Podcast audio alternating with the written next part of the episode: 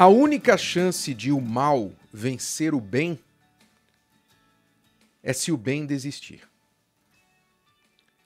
Coloque isso no seu coração. Talvez você, como eu, como todos os que são do bem, sente-se às vezes desanimado, pensando, se perguntando de que adianta fazer o bem.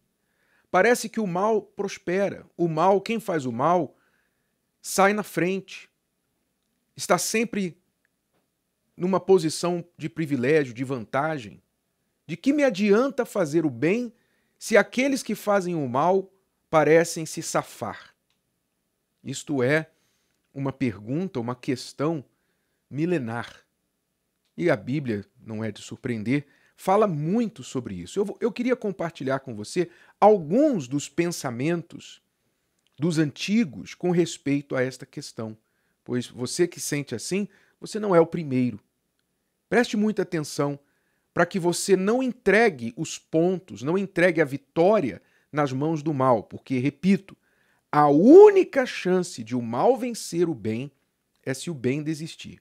Logo, tudo que o bem, aqueles que são do bem, precisam fazer para vencer é continuar fazendo bem. Só isso.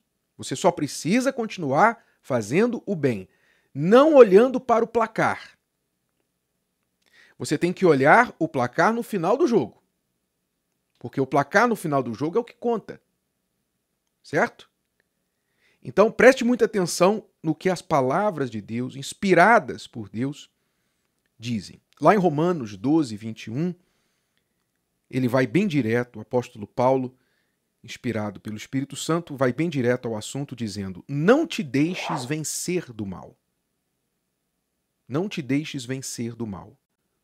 Quer dizer, para o mal vencer, você tem que deixar. Você já, já entende aí que há um grande poder em você para vencer o mal. Pois o mal só vence se você deixar. Não te deixes vencer do mal, mas vence o mal com o bem. Ou seja, a tentação daqueles que estão sofrendo o mal é lutar com as mesmas armas do mal. Eles não lutam pelas regras, eles não seguem as regras. Eles usam da mentira, do engano, da injustiça. Eles fazem tudo o que querem, porque eles não respeitam regra alguma. A única regra que eles respeitam é que não há regra. Então, quando a gente sofre neste jogo injusto, digamos assim, nesta luta ingrata, a gente pensa assim: poxa, se eles fazem assim e vencem, então eu também vou fazer assim, para eu vencer. Aí é que está o problema. Você querer vencer o mal com o mal, aí não vai adiantar. Aí você vai se juntar a eles, aí você vai passar para o lado dos perdedores. No final você vai perder também, ainda que você ganhe inicialmente.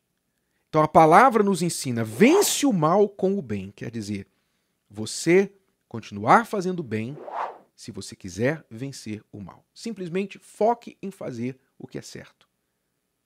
E não olhe para o placar agora. Preocupe-se com o placar no final.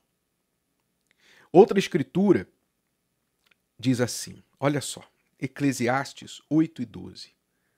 O rei Salomão, ele ponderou muito sobre este assunto, na sua sabedoria, nas suas meditações, nos seus provérbios, ele ponderou muito sobre o mal e o bem sobre a terra. E uma das suas conclusões foi esta aqui: Ainda que o pecador faça o mal cem vezes e os dias se lhe prolonguem, contudo eu sei com certeza que bem sucede aos que temem a Deus, aos que temem diante dele. Quer dizer, o pecador faz o mal cem vezes, mil vezes, um milhão de vezes e parece que ele está saindo bem. Poxa, olha só. Alguns chegam a perder a fé por causa disso, sabia? Alguns chegam a duvidar de Deus. Alguns chegam a pensar assim: ah, Deus não existe coisa nenhuma, porque se ele existisse, ele não permitiria o mal vencer. Olha só, com certeza, se Deus existe, Ele com certeza esqueceu da gente. Ele está ocupado com outras coisas e esqueceu da gente aqui. E por isso estamos sofrendo debaixo das mãos do mal. Muitos perdem a fé por causa desta conclusão errônea. Mas Salomão falou: olha, ainda que eles façam mal um milhão de vezes e os dias deles se prolonguem sobre a terra, eu tenho certeza de uma coisa: o bem sucede àqueles que temem a Deus. Porque é como eu falava, você tem que olhar o saldo final. E a gente não tem o saldo final agora. O, quando você vê dois times de futebol jogando, se você for falar com qualquer fã de futebol, qual jogo que ele lembra, qual jogo que marcou, que ele vibrou, que ele torceu, que ele disse, poxa, aquele jogo foi marcante. Você vai ver que o fã vai lembrar o jogo em que ele tinha tudo para perder, o time dele tinha tudo para perder, ou estava perdendo, ninguém acreditava, mas de alguma forma o time virou o jogo e no final ganhou. Qualquer fã sabe disso, de qualquer esporte. Qualquer fã sabe disso. Por isso que o vira-lata tem a vantagem, porque todo mundo torce para o vira-lata. Por que, que a gente torce para o vira-lata? Quando você vê um, um, uma pessoa forte batendo numa pessoa fraca, que, para quem que você torce? Você torce para o fraco, não é verdade? Isso é o natural do ser humano. A gente tem essa tendência de torcer pelo mais fraco, porque a gente quer mostrar que o mais fraco, apesar de mais fraco, a justiça vai prevalecer no final. E o bully do mais forte, aquele opressor do mais forte vai receber o que é justo dele no final. Esta é a nossa vitória, esta é a nossa alegria, nossa celebração, não é isso? Pois é, não é diferente da parte de Deus. Esse sentimento que existe dentro de cada ser humano é o mesmo sentimento que há dentro de Deus. Lá no Apocalipse, no finalzinho da Bíblia, Deus fala para a humanidade assim: olha, que o injusto continue fazendo injustiça, que o mal continue fazendo maldade. Não tem problema. Pode continuar fazendo maldade, pode continuar fazendo injustiça, pode continuar praticando tudo o que vocês quiserem. Porque o que é de vocês está guardado. Ou seja, só quem sabe o resultado final pode falar assim. Só quem tem certeza do resultado final tem essa confiança de sofrer o dano temporariamente, inicialmente, e uma aparente derrota porque sabe que no final, como diz o ditado, quem ri por último é o verdadeiro vencedor. Então guarda esta palavra com você. O que importa para você vencer o mal é você não desistir de fazer o bem. Não desista de fazer o bem. Não faça o bem porque você espera aplausos, porque você espera sentimentos, sensação. Faça o bem porque é o certo, porque você teme a Deus, porque você acredita no caráter de Deus e no resultado final desta guerra, desta batalha. Faça isso.